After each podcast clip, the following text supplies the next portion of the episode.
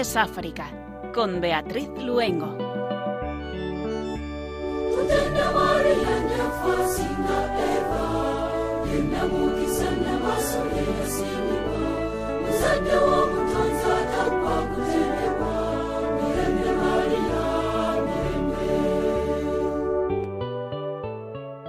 Hola, buenas noches. Como cada 15 días volvemos con todos ustedes con un nuevo programa de Esto es África, aquí en Radio María. Encantado de estar con todos ustedes. Te saluda Pedro Nan. Y como siempre, es un placer poder estar aquí y compartir con todos vosotros historias, experiencias de personas que visitan este maravilloso continente, el continente africano.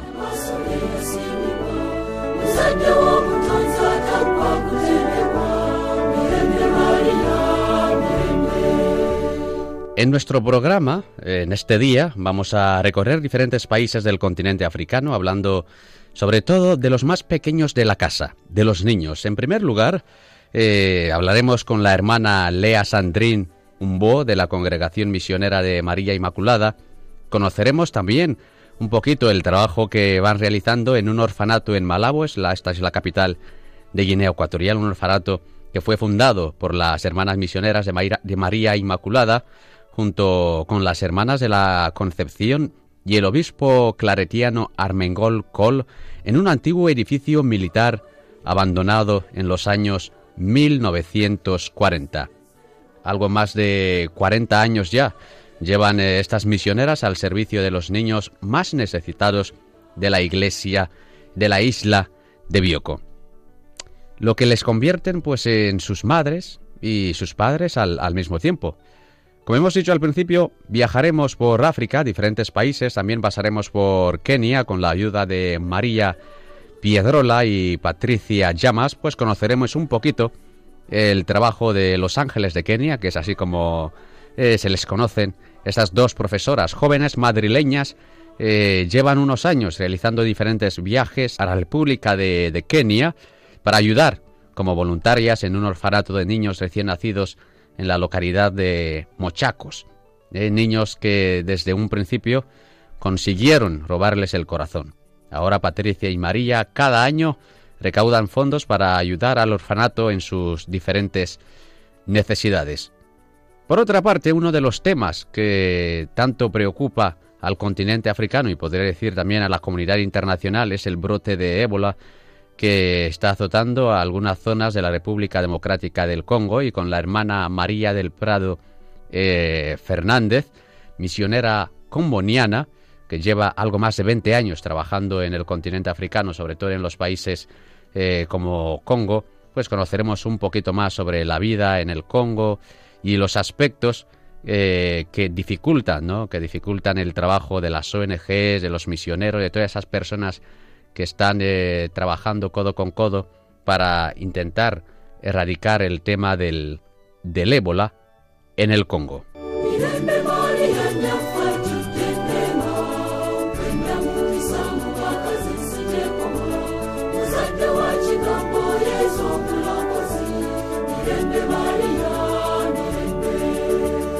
Esto es África, con Beatriz Luengo.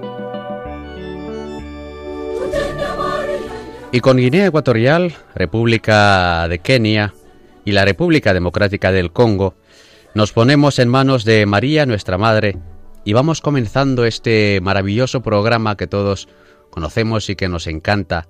Esto es África.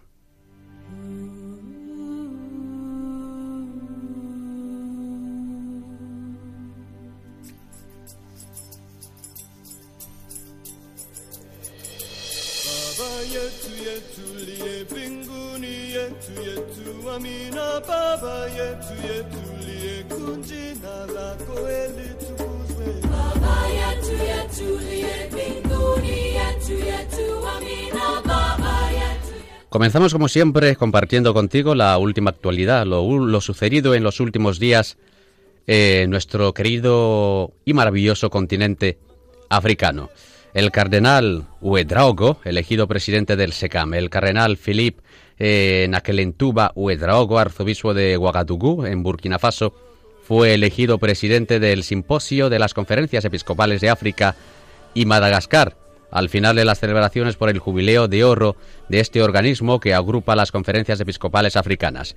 El jubileo del SECAM se celebró durante su 18 asamblea plenaria el 19 al 29 de julio de 2019. Eso fue en Kampala con el tema Iglesia de la Familia de Dios en África. Celebra tu jubileo, proclama a Jesucristo, tu Salvador.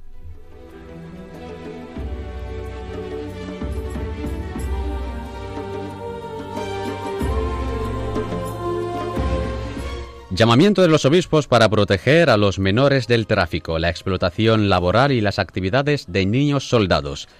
La trata y el trabajo infantil, así como la plaga de los niños soldados, laceran muchas partes del mundo pese a las leyes que condenan esos crímenes. La protección de los menores es parte integrante del mensaje evangélico. Es necesario crear un ambiente seguro para ellos, dando prioridad a sus intereses, aseguró el arzobispo de Blantyre en Malawi, Monseñor Tomás Luque Msusa, dirigiéndose a los obispos africanos durante la reunión con los delegados de SECAM recientemente concluida. Msusa, que es vicepresidente de la Conferencia Episcopal de África Oriental, instó a los obispos a hacer más esfuerzos para erradicar las causas de estas eh, deplorables tragedias y asegurar que los niños estén protegidos.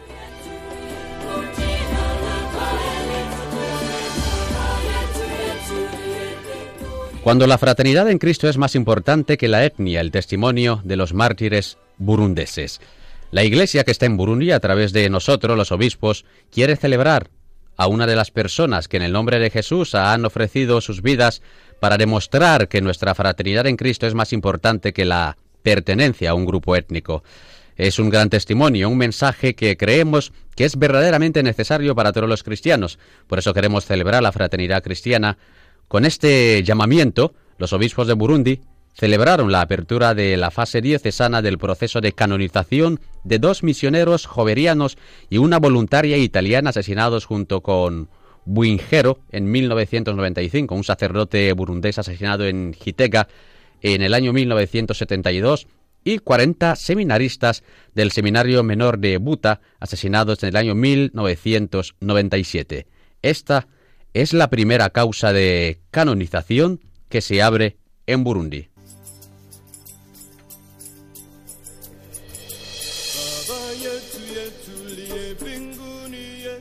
La diócesis de Butembo, Beni, recuerda a los sacerdotes secuestrados hace dos años. ¿Por qué hasta ahora no podemos decir dónde están o quién los retiene? ¿Quién los secuestró? ¿Para qué? ¿Por qué? Nadie tiene derecho a tocar la dignidad de una persona creada imagen y semejanza de Dios. Son las palabras del obispo de Butembo Beni, Monseñor Melquisedec eh, Sikuli Paluku, durante la misa que, celebró el pasado 16 de julio para recordar a los dos sacerdotes de sus, de sus diócesis secuestrados hace dos años, raptados de la parroquia de Notre Dame de Ans de Bunuica, al sur del territorio de Beni, de la República Democrática del Congo. Nunca se han tenido noticias de los dos presbíteros. En la noche entre el domingo 16 y el lunes 17 de julio de 2017, unos desconocidos se llevaron a los padres Jean-Pierre eh, Akimali y Charles Kipasa. Según una ONG local para la defensa de los derechos humanos, CEPADO, los dos sacerdotes fueron secuestrados por una docena de hombres armados en ropa de camuflaje que atacaron la parroquia. Los criminales también golpearon a algunos seminaristas y robaron dos vehículos y dos motocicletas usadas por sacerdotes para el ministerio pastoral.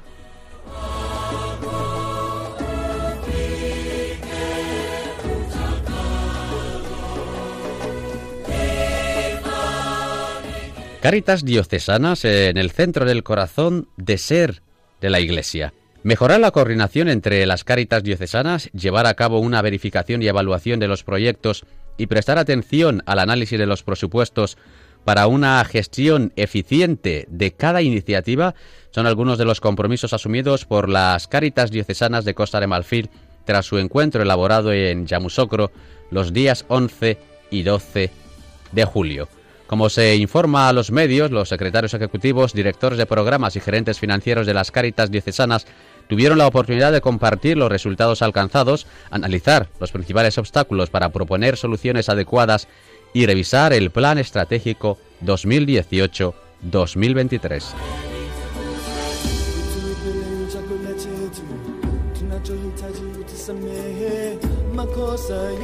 El presidente de la conferencia episcopal de Zambia dice que Zambia se convierta en una iglesia misionera por derecho propio. Es hora de que Zambia se convierta en una iglesia misionera por derecho propio, de acuerdo con la visión del Papa Pablo VI sobre la iglesia misionera africana.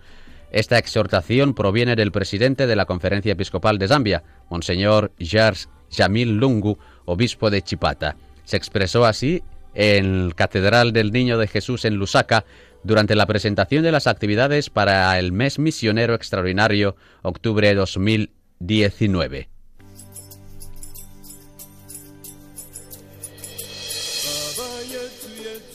Emergencia de ébola en el Congo.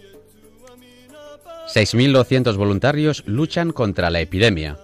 En la diócesis de Goma, donde ya se ha registrado un segundo caso, los esfuerzos se centran en localizar a personas que han mantenido contacto y adoptar las medidas necesarias.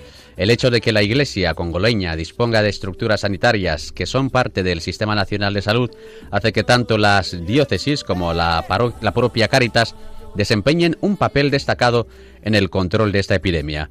En las diócesis de Butembo y Bunia, eso en Nituri, Caritas ha distribuido en seis meses 157.422 kilogramos de víveres a 23.561 personas enfermas y en cuarentena. Si un maestro cae enfermo, relata uno de los trabajadores sociales de Caritas, todos sus alumnos son puestos en cuarentena. Son separados de sus familias. La atención a estas personas las presta Caritas.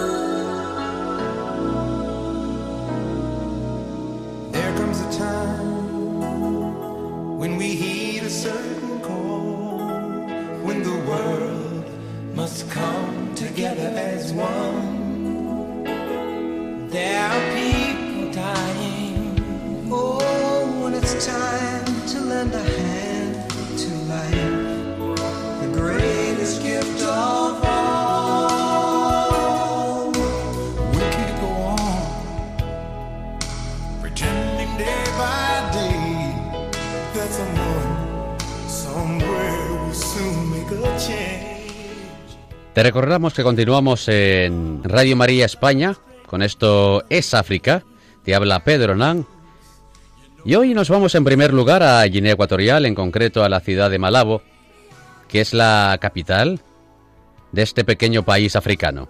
Como lo hemos mencionado al principio, hoy nos centramos en los, en los niños, en los más pequeños de, de la casa, los más necesitados, pero sobre todo en el trabajo de estos héroes y heroínas responsables del crecimiento entró los sentidos de estos niños, pero que en muchos casos su trabajo eh, pasa completamente desapercibido. Hablamos con la hermana Lea Sandrin, eh, un bo, si no me equivoco, ella es eh, misionera de María Inmaculada y también trabaja pues con, los niños en el orfanato de, de Malabo. hermana, hermana Sandrin, buenas tardes.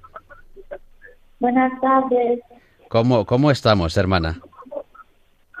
Bien, bien, gracias a Dios. Ah, bueno, me alegro de que, de que esté bien. Eh, empieza a contárnoslo un poquito, hermana, eh, su vida de misión en, en Guinea. ¿Cuánto tiempo lleva como misionera en Guinea? Como misionera en Guinea llevo más o menos seis años y cuatro meses. Seis años y cuatro meses. Sí. ¿Y a qué se dedica la congregación de las hermanas de María Inmaculada? ¿Cuál es su carisma? Nuestro carisma es la evangelización y apuntamos mucho por los niños, los niños, las mujeres y las niñas. En lo referente al tema de, la educación, como, como dice, eh, ¿la congregación solo tiene colegios en, en Guinea o, también tiene colegios en otros países? Sí, tenemos colegios en Guinea y en Camerún. Y en Camerún. ¿Y el trabajo es el mismo? Sí, sí el trabajo es el mismo. Háblenos un poquito. La evangelización a través de los colegios. Eh, ¿Cuántos alumnos tiene ahora, eh, digamos, el colegio? Bueno, en el orfanato de Malabo, que existe solamente uno en toda la ciudad de Malabo, tenemos 138 niños. Madre mía, 138 niños. Sí. ¿Cómo es el día a día eh, en el orfanato? ¿Qué hacen cuando desde, desde a primera hora de la mañana? Pues bien, nuestra rutina es esta. La mañana nos levantamos a las seis, rezamos, después de rezar, bajamos, hacemos los trabajos diarios, que es limpiar la casa. Después de esto, nos bañamos, desayunamos y vamos a clase. Empezamos las clases a las 8, desde las 8 hasta la 1. Después salimos a la 1, pasamos al comedor. Comemos, después de comer, descansamos. Los niños descansan más o menos una hora y media. Después del descanso, tienen media hora de, de lugar. Después de eso, bañan, bañar, después de bañar, meriendan y a las seis y media el rosario, el santo rosario. Después del santo rosario pasamos en el estudio a las siete. Eh, hermana, díganos eh, hasta hasta cuándo eh, están pueden estar los niños eh, en la casa, ya que entiendo que yo son, son niños de diferentes edades y mientras pasan los años pues van creciendo. Y pues eso, hasta qué edad pueden estar los niños en el orfanato y qué es lo que pasa con ellos después, cuando ya, por ejemplo, adquieren la mayoría de edad o ya son mayores y, ya no pueden seguir estando con, con, con vosotras.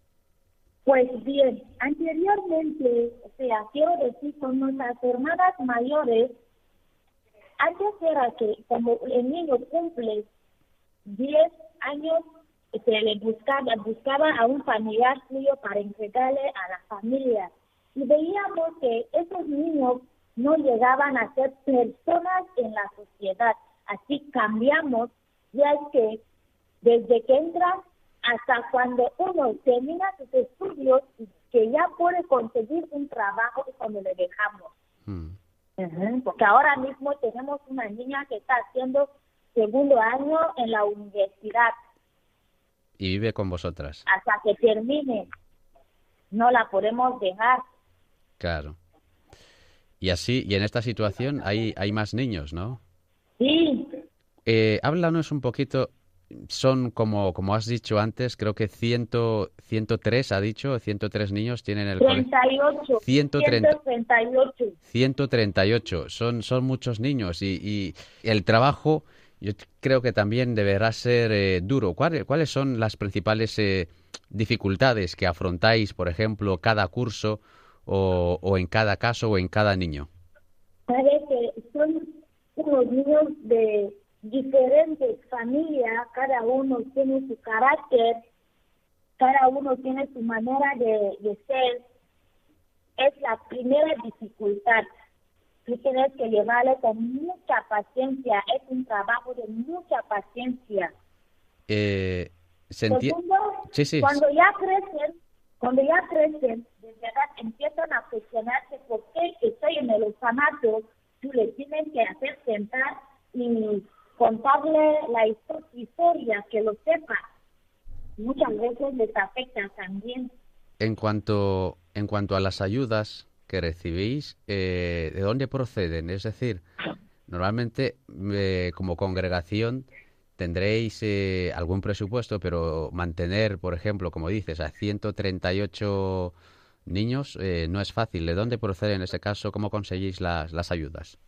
Es verdad, primero agradecemos al gobierno que nos está echando una mano, porque lo que es de, la alimentación y la sanidad nos echan la mano el, el gobierno. Mm. Y luego la, la gente de buena voluntad siempre nos regalan alguna cosa, un saco de arroz, una caja de leche, lo que sea, para que esos niños puedan sentirse bien también. Y al final, a pesar de todo lo que nos cuentas, sois como, como los padres y, las madres de, de, esos niños. se le acaba cogiendo mucho cariño, ¿no? Es verdad, nos tiene mucho cariño. Hay una historia que tengo, uno hace poco salió, cuando terminó se fue. Mm. Luego, después de un año, me llama, me dice, hermana Sandra, dice, sí, es que tengo algo que decirte, pero no sé cómo empezar. lo ¿qué pasa? Dice, si quieres venir a pasar las vacaciones allí en casa, me, me, me lo podés permitir. Así que en tu casa, claro que sí. Claro que sí. Siempre y cuando quieres venir, la puerta está abierta para ti. Pero sí que es una maravilla. De verdad, los niños son un tesoro. Claro que sí. ¿Y usted eh, hasta cuándo se ve trabajando en Guinea, trabajando eh, para con los niños? Eh, es decir, ¿cree que llegará algún momento en el que, bueno, dirás, bueno, ya me voy a jubilar, ya, ya voy a buscar un lugar tranquilo o ya voy a dejar de trabajar con los niños? Esto jamás. Yo, de verdad, con la ayuda de Dios, me gustaría estar siempre con ellos. Pero hacer la misionera, yo tengo que obedecer a mis superiores. Si me mandan en otro sitio, tendré que irme. Pues hermana Lea Sandrín eh, Mbo, misionera de María Inmaculada, desde el orfanato de Malabo, en el barrio Lamper, si no me equivoco. Sí, así es. Eh, eh, háblanos un poquito del entorno, del barrio, del lugar donde se, se encuentra el orfanato. ¿Cómo es el lugar? Es un sitio con mucha tranquilidad. Como estamos dentro, muchas veces no sabemos lo que pasa afuera. Si no salimos, no podemos saber lo que está pasando fuera. Los niños tienen su, su mundo dentro.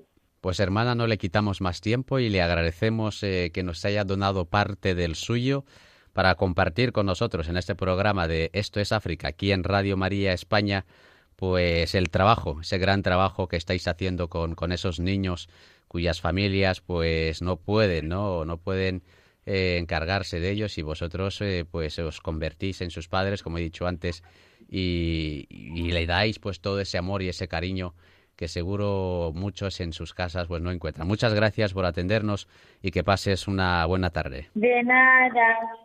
Siempre y cuando que me necesitáis, estoy aquí. Muchas gracias, hermana. Buenas tardes. yangoyo elaka la chose la ototombe. Yangoyo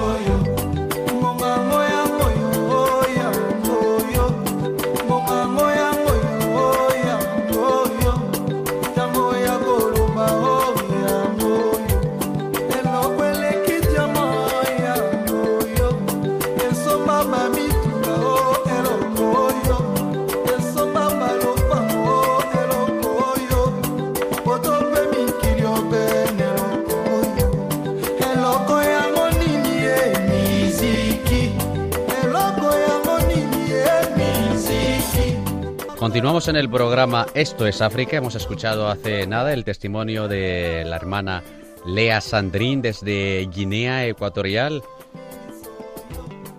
Y como hemos dicho al principio, vamos ahora a escuchar también un poquito el testimonio de otra misionera que se encuentra eh, ahora eh, aquí en, en España, pero que lleva más de 20 años trabajando eh, en el continente africano, concretamente eh, en el Congo, donde ha pasado pues los últimos, eh, los últimos seis años trabajando.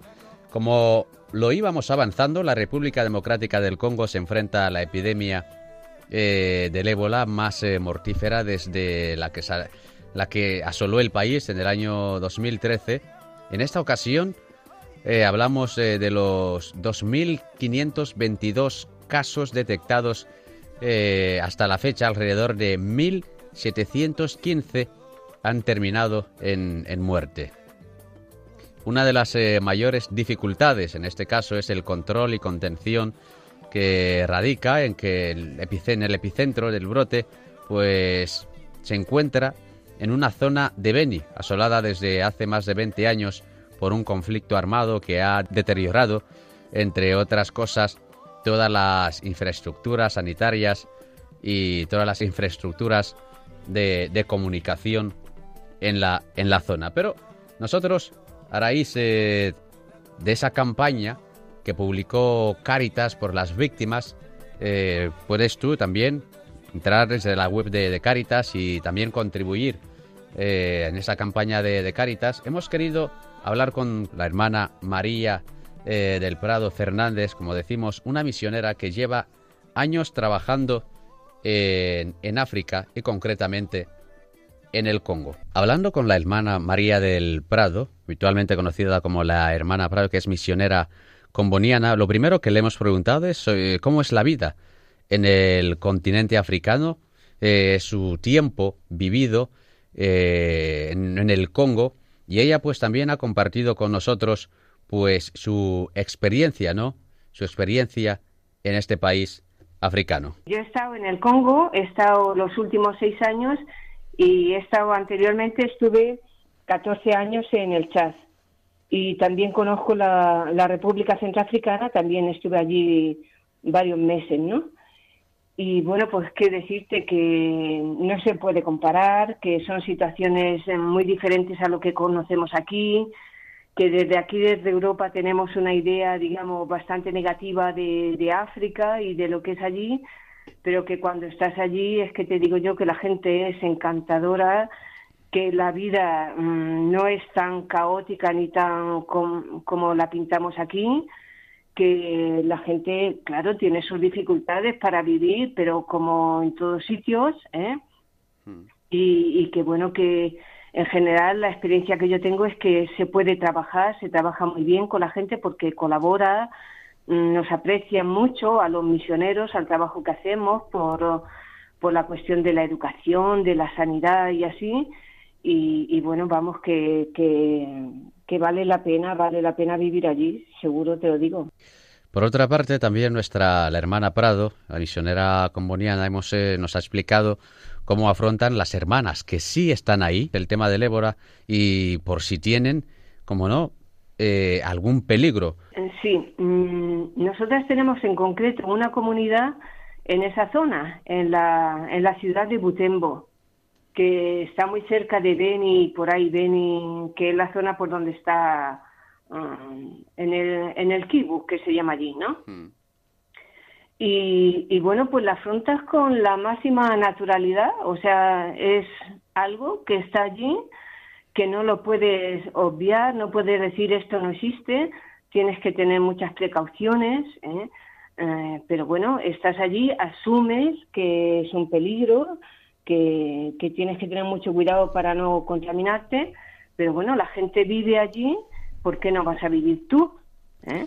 Eh, cuando yo estuve en Isiro, en esa ciudad donde yo vivía, tuvimos allí una epidemia de ébola, allí mismo, en la ciudad, y la asumes con la mayor naturalidad. Pasa miedo, como lo pasa la gente, pero sabes que tienes que tener una cierta, un mínimo de normas para, para convivir, para, para el día a día, y, no le dan más problemas, luego sigues tu vida normal, ¿eh?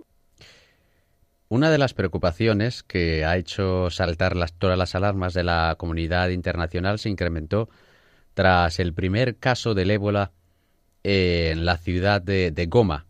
Pero hace nada también se ha detectado un segundo caso en la misma ciudad. Con respecto a esa problemática, pues la comunidad internacional decretó eh, la alerta eh, internacional en el sentido de, de una emergencia sanitaria global, hemos querido hablar con la hermana sobre esta ciudad. Hombre, pues eh, como yo entiendo la cosa es que Goma está situada en, un punto estratégico, ¿eh? porque está en la frontera con Ruanda, muy cerquita de Ruanda, muy cerca, y muy cerca también de Uganda. Eh, son dos fronteras muy importantes. Aparte de eso, como Goma está, digamos, como en la línea esta donde están los grupos armados y demás, es una, una zona, digamos, donde muchas veces la gente se refugia, ¿no? Baja desde Beni, Butembo, por ahí, se refugia en Goma y entonces, claro, mm, si Goma está tan cerquita de Ruanda, y Ruanda es un país súper pequeño que luego tiene una frontera con, con Burundi, con, con Kenia y por ahí, o sea, es que es un filtro que, que si el, virus pasa a Ruanda, se extendería fácilmente a otras partes del continente. Entonces yo interpreto que por eso esa urgencia internacional y esas medidas tan drásticas, ¿no? De seguridad. Muchas veces el trabajo de los misioneros y misioneras en este tipo de situaciones se desconoce prácticamente y se conoce más o sale por los medios de comunicación el trabajo de las grandes ONGs, pero la hermana nos asegura que hay un gran número de misioneros y misioneras detrás trabajando codo con codo. Claro, claro que sí. O sea, se conoce más lo que hacen estas ONGs mm, más internacionales, digamos, ¿no? Médicos sin Frontera en concreto, ahora con los hospitales de campaña y demás que, que tienen, que atienden a estos enfermos, pues claro, la labor que hacen ellos es inmensa. Mm. Pero luego por oh, detrás, digamos, ¿eh? estamos toda una serie de, de, personas que estamos allí viviendo, que trabajamos allí y que el trabajo básico nuestro es de sensibilizar a la población y además es que lo hacemos yendo a los pueblos donde a lo mejor Médicos Sin Frontera no va, ¿eh? donde solamente acceden los misioneros porque son sitios muy lejanos, muy remotos, con mucha dificultad de acceso. Entonces, cuando nosotros decimos formamos a la gente. Bueno, formamos a la gente en qué? Pues en concreto, cuando hay casos así, se explica a las personas, eh, se, hacemos grupos, se debate y tal, y se les explica qué es el SIDA, cómo el SIDA, perdona, el, el ébola, eh, cómo tienen que, que protegerse, cómo tienen que lavarse las manos, mil cosas, ¿eh? Y entonces es una labor de formación muy importante la que hacemos pero que realmente no se conoce, es verdad.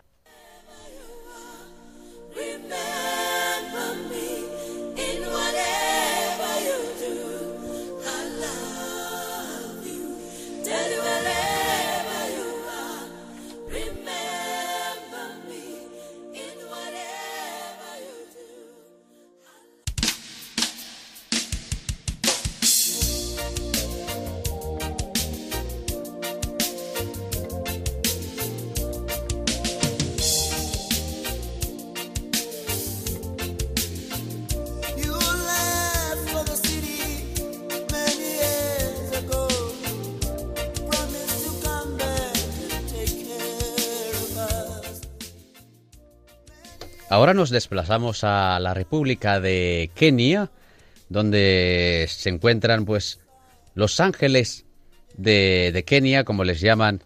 Hablamos de Patricia y María. Llevan eh, varios eh, años visitando ese maravilloso país tras eh, quedarse, digamos, enamoradas de los niños del orfanato Angel Center, donde colaboran habitualmente y como iba diciendo, llevan ya varios años acudiendo a ese orfanato donde han llegado a realizar cosas eh, impresionantes ayudando a los niños. Son niños eh, recién nacidos, eh, digamos, son de entre 0 años a 5 años que se encuentran en ese orfanato y también tienen en mente diferentes proyectos y como no podía ser de otra manera, pues les saludamos eh, María, Patricia, buenas tardes. buenas tardes. buenas tardes. Bien, eh, vamos a empezar. Eh, estamos con María y con Patricia, más conocidas como Ángeles de, Kenia, ¿no? Si no me equivoco. eso es. Bien, contarnos un poquito qué os llevó a dejar eh, jóvenes como vosotros, lo que es, eh, digamos, las vacaciones normales, eh, por ejemplo, Ibiza o otros lugares, para adentraros en el, en el corazón de África, concretamente en Kenia. ¿Qué os llevó hasta ahí? Bueno, nosotras siempre hemos hecho mucho voluntariado en nuestros veranos, desde que podíamos, teníamos una edad ya adecuada. Nos hemos ido mucho fuera, hemos viajado, hemos hecho voluntariado en Madrid, en España, y es una cosa que nos ha enganchado mucho desde pequeñas. Nos ha gustado muchísimo irnos fuera y darnos a los demás. Además que el verano es muy largo y siempre ha dado tiempo a todo. Entonces, hace dos años, con la Universidad Villanueva, en julio de 2017, nos vinimos para, para acá, conocimos lo que es eh, Kenia, nos enamoró y volvimos en julio de 2018 y ahora estamos aquí, eh, después de haber estado tres meses este año, de, vamos, estuvimos de, de enero a abril y ahora hemos estado tres semanas aquí en, en Kenia y ahora tenemos ya un proyecto entre manos. Por eso, eh, hablando justo del, del proyecto, eh, comencemos un poquito desde el principio. ¿Cómo eh, llegáis a descubrir a ese orfanato, el Ángel Center, no? Sí, pues nosotras vinimos aquí a hacer voluntariado, pero teníamos ya algunos amigos aquí de los años pasados y les pedimos que nos llevaran a un sitio donde hubiese muchísimos niños. Y nos llevaban a un sitio que se llama eso, Angel Center, y nada, es un centro de 50 niños entre días de vida y el mayor tiene 5 y, lo llevan cinco señoras. Y entonces eh, nos encantó desde el primer momento y dijimos que este iba a ser nuestro sitio para hacer voluntariado, ayudar simplemente. Mm. Las dos habíamos trabajado de septiembre a diciembre para ahorrar un poco de dinero para venirnos y tampoco contábamos con muchos medios, medios eh, económicos para ayudarles. entonces, eh, decidimos hablar con nuestra familia, nuestras familias y amigos para pedirles que nos enviaran un paquete pues con cosas básicas como biberones, eh, toallitas, eh, cremas, eh, bueno, un poco de todo. entonces lo que nos encontramos fue que un paquete de 10 kilos costaba, no, un paquete, sí, un paquete de 10 kilos costaba 400 euros. Y nosotros aquí con 400 euros comprábamos tres veces lo que nos mandaban. Mm. Total que decidimos abrir una, un GoFundMe, que es una aplicación donde se mete dinero mm. eh, por un motivo, por el que sea, y te llega directamente a la cuenta. Y entonces eh, empezamos así, solo con familia y amigos, y conseguimos 2.500 euros, que para nosotros era una pasada. Mm. Y, nada, y entonces decidimos eh, pues pagarles la seguridad social a los niños porque están todos bastante enfermos. Y, y bueno, pues una compra muy grande de material, bueno, un poco así, toda una silla de ruedas. Y a la vez de esto, que hicimos con familia y amigos solo, eh, escribimos a una Instagramer que se llama Vanessa, su Instagram se llama Ponorden, para pedirle consejo para ordenar armarios. Y ella eh, se puso en contacto muy rápido con nosotras y nos dijo, chicas, de aquí vamos a sacar algo muy grande. Y nada, eh, nos dijo, tenéis que abriros una cuenta de Instagram que vamos a hacer un directo para que os conozca la gente hicimos un directo y nuestro Instagram empezó, que se llama Los Ángeles de Kenia, empezó a crecer muchísimo, muchísimo, muchísimo. Las donaciones, bueno, conseguimos 6.000 euros en las tres últimas semanas que nos quedaban. Y, nada, y ya nos volvíamos y dijimos, bueno, ¿qué hacemos? Eh, ¿Es un proyecto y cerramos o nos lanzamos a la aventura? Y, y nada, decidimos lanzarnos y buscar otro centro en el que ayudar que, ya tenemos uno en mente, que tenemos varias reuniones a la vuelta. Mm. Y, eso, nuestra idea fue crear una asociación, después de muchas reuniones con abogados, para, para crear, pero para, para los proyectos aquí de Kenia. Ah, bien, muy bien. Y desde vuestra primera visita y todo lo que nos vas contando eh, con respecto a ese orfanato, eh, ¿en qué, en qué, han, han, cambiado las cosas? ¿Qué podemos decir que, ha mejorado ahora eh, con vuestro aporte? Bueno, nosotros sobre todo lo, lo, que vemos que más ha cambiado, que puede parecer a lo mejor lo menos importante, pero para nosotros lo vemos vital, mm. es la actitud de los niños, sobre todo el cariño que ahora los niños tienen entre ellos y con nosotras. O sea, el día que llegamos eh, empezamos a dar besos como locas y los niños nos miraban asustados, diciendo, estas chicas blancas que están haciendo, que, porque ahí la cultura no, no son muy cariñosos. Y nosotras pues somos lo contrario. Y entonces alucinaban. Y ahora los niños son los que nos ponen la cara para que les demos besos o nos, nos dan mil besos ellos. O sea, es que se pelean. Entonces tenemos que dar 50 besos por dos cada vez que estamos con ellos. Entonces vemos mucho en eso. Y luego, bueno, luego claramente, gracias al dinero que la gente ha aportado en las donaciones, pues eh, hemos pagado la seguridad social a los 50. Entonces ahora los niños ya pues caen enfermos menos veces que antes. eh, hay un niño malito que le compramos en la silla de ruedas, como ha dicho antes Patti, y este niño pues harás que tiene otra calidad de vida, vamos, va sentadito, sus amigos le pasean, y bueno, yo creo que también en necesidades básicas eh, pues bueno, viven un poquito mejor. Pero bueno, queremos, tenemos en, la, en mente varias cosas que queremos seguir mejorando, así que poco a poco. Claro que sí, poco a poco. Eh, yo me hago la pregunta, eh, es decir, normalmente es verdad que África enamora y uno cuando vive una experiencia así especial pues se queda como enganchada, ¿no? Y me encantaría saber qué es lo que más os llena de, de este lugar. Eh, bueno, siempre lo decimos, además, a nuestras amigas y nuestra gente, sobre todo de África, eh, la gente, o sea, su gente tiene algo que no tenemos. Siempre dicen que África cambiará, cambiará el mundo, y es una cosa que nosotras creemos, porque la gente tiene una forma de ser, una humanidad que no se tiene en muchos sitios, porque no sabemos cómo explicarlo, pero yo creo que es esa esa humildad, esa pobreza que les hace como valorar unas cosas que en España, por ejemplo, no valoramos. Hmm. Y aquí es un amor por la vida que, yo creo que eso les, hace les marca la diferencia. ¿Qué pasa con, con las madres de, de los niños? Eh, es decir, ¿los llevan al orfanato sin más? Eh, ¿Hay, digamos, un, un registro? Eh, ¿Cómo es la situación? Pues normalmente son madres eh, jóvenes eh, que no pueden mantener al bebé y lo que hacen normalmente, bueno, hay, hay como distintas situaciones, eh, pues los dejan en el río, en la calle en bolsas de papel, en un cuarto de baño y luego ya se encarga la policía de llevarse al hospital y del hospital les mandan a nuestro, a nuestro orfanato. Otra cosa que he leído por ahí, eh, cuando bueno, hablabais al principio de los proyectos, otros proyectos que teníais en mente, era justo que encontrasteis una casa eh, donde estaban las eh, chicas de 14, 15 años y vivían en condiciones, digamos, eh, infrahumanas. Que eso viene a formar también otra de las cosas que tenéis en mente. hablarnos un poquito cómo es la historia. Pues en efecto es una casa que tiene, ¿cuántas niñas? 20. 20 niñas. Y mm, hemos ido varias veces, es un, es un proyecto que sí tenemos en la cabeza y ya iremos poco a poco contando pero son niñas que han sido violadas, por desgracia, sobre todo por familiares, muchos casos, y otras pues por la calle, y viven en este sitio las 20 con sus bebés. Unas tienen 14 años y tienen niños de 5 añitos, otras tienen 13 años y tienen niños de meses, entre 11 y 14 años tienen eh, las niñas de años. Y viven todas juntas, que se apoyan, la verdad, son como hermanas, pero claro, son niñas. Entonces impacta mucho llegar ahí, te, piensas que vas a encontrarte madres y te encuentras niñas que solo quieren bailar, eh, jugar, y bueno, es un proyecto interesante que necesitaremos mucha ayuda, sobre todo psicológica, pero bueno, eh, todo lo que es ir y enseñarles que hay más mundo y que hay más, más que hacer, yo creo que es bueno. Y bueno, que la primera cosa que querríamos hacer sería comprar una casa, ir directamente a por la casa. Aquí ya como tema de dinero, porque la verdad que viven en condiciones mm, horribles, muy mm. pobres, muy pobres. Y higiene malísima, la higiene es malísimo para los niños y todo. Entonces nos gustaría ir a lo grande, a por la casa aunque nos cueste muchos años, eh, a ver qué podemos hacer. Que ven como en las casas de metal, eh, para ir al cuarto año tienen que irse fuera de su casa.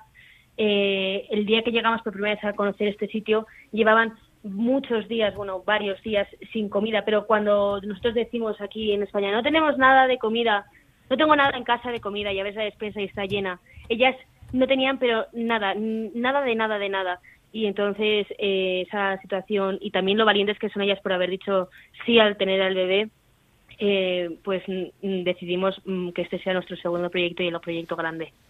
A mí me llama la atención una cosa eh, sois jóvenes muy jóvenes jóvenes normales como podemos decir y normalmente pues suelen ser las personas como las misioneras o las monjas las que habitualmente realizan este tipo de, de obras, este tipo de trabajos.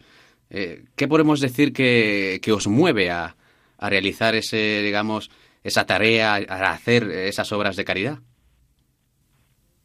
Pues mm, gracias a Dios nosotros hemos sido educadas en tanto el colegio como la familia, se nos ha educado mucho en el darse a los demás, ¿no? Que no, o sea, todo es regalado y, y todo lo que hemos recibido hasta ahora eh, creemos que lo hemos recibido para darlo ahora, para darlos a los demás y que no tenemos que ser unos bichos raros que tenemos que irnos a un bueno o monjitas o nada así para poder ayudar a la gente si es que no hay que irse a África tampoco, siempre lo decimos a todo el mundo, o sea, lo primero con tu familia, eh, en tu país, claramente, hacer voluntariado donde haga falta y luego ya irte hacia allá donde quieras.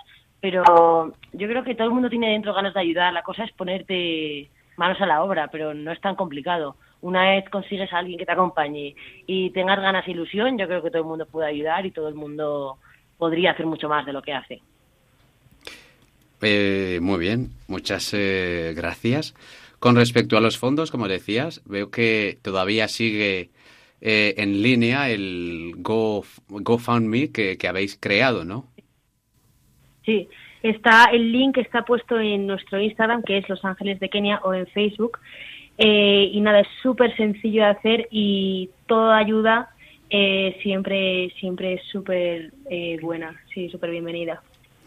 Yo quiero, eh, para ir finalizando ya esa magnífica entrevista, la verdad es que me quedo con ganas de saber más sobre, sobre vosotras y sobre el trabajo que, que hacéis, todo lo que estáis moviendo tanto eh, a nivel de las redes como daros a conocer y dar a conocer sobre todo la situación en los orfanatos y, África un poquito en general. Podemos decir, decimos que ahora sois, sois jóvenes, eh, pero luego creceréis y alguna o algunas o las dos os casaréis y todo eso, pero ¿qué idea, digamos, de futuro tenéis para con este proyecto? Pues eh, nosotras somos jóvenes y soñamos muy grande.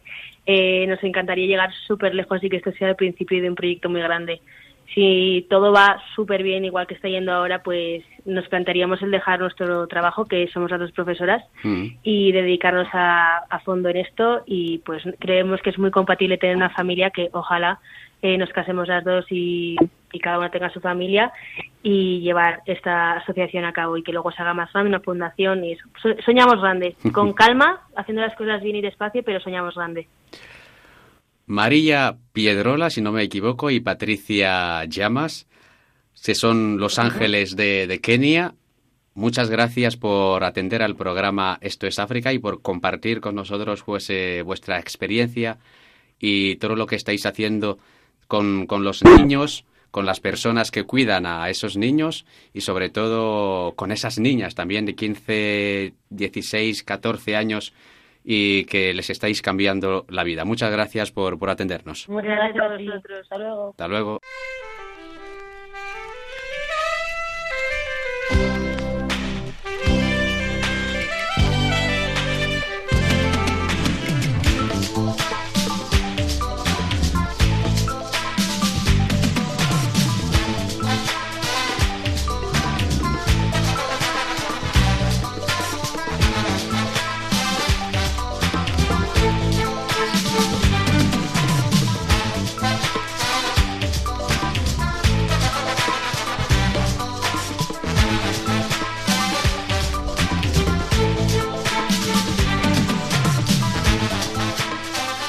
Continuamos en Esto es África y vamos llegando ya al final de nuestro magnífico programa. Esta tarde aquí en Radio María está hablando Pedro Nan. Ha sido un placer compartir con todos ustedes diferentes historias, sobre todo eh, navegar por diferentes países de, África.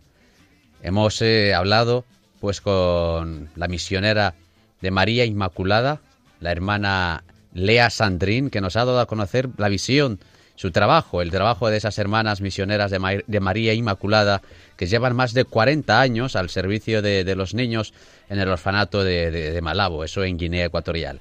Y con los ángeles de Kenia eh, hemos compartido con todos ustedes cómo es la vida de ese orfanato Angel Center, un orfanato que descubrieron en un viaje que realizaron a Kenia como, como voluntarias y desde entonces pues llevan años viajando a ese lugar donde han conseguido cambiar la vida de muchos niños, de muchos recién nacidos, de muchos menores de apenas cinco años que se encuentran allá, en Kenia. Y con la mente todavía en Kenia, pues sí tienen diferentes proyectos que esperan materializar con la ayuda de personas eh, de buena fe y personas también de buen corazón. Y la hermana eh, María del Prado Fernández pues nos ha compartido su experiencia en África, sobre todo en el Congo, hablando sobre el tema de, del ébola, una epidemia que está afectando a muchas familias, que está dejando muchos muertos. Y, con la hermana Prado pues hemos conocido un poquito las condiciones, digamos, eh, sociales en Goma y también en otros distritos donde están las hermanas eh, comunianas trabajando, luchando codo con codo con diferentes ONGs. Y hasta aquí nuestro programa de hoy. Damos gracias, como siempre, a todos nuestros oyentes por habernos acompañado. Invitamos a participar en nuestro programa enviando sus sugerencias y testimonios a través de nuestro correo electrónico. Esto es África arroba radiomaria.es. Recalcamos, esto es África radiomaria.es. Como no, ha sido un placer. Agradecemos también a la hermana Lea Sandrín, a la misionera, como hemos dicho, es misionera de María Inmaculada, que nos ha acercado a la realidad del orfanato. Agradecemos de igual forma a Patricia Llamas y a María Piedrola por compartir con nosotros su experiencia y proyectos en ese orfanato Angel Center. Y se despide de todos vosotros eh, Pedro Nan. Espero que te haya gustado el programa y ya sabes que te invitamos a que continúes escuchando Radio María España. Nosotros volvemos, como siempre, en 15 días con más historias interesantes aquí, en Esto es África.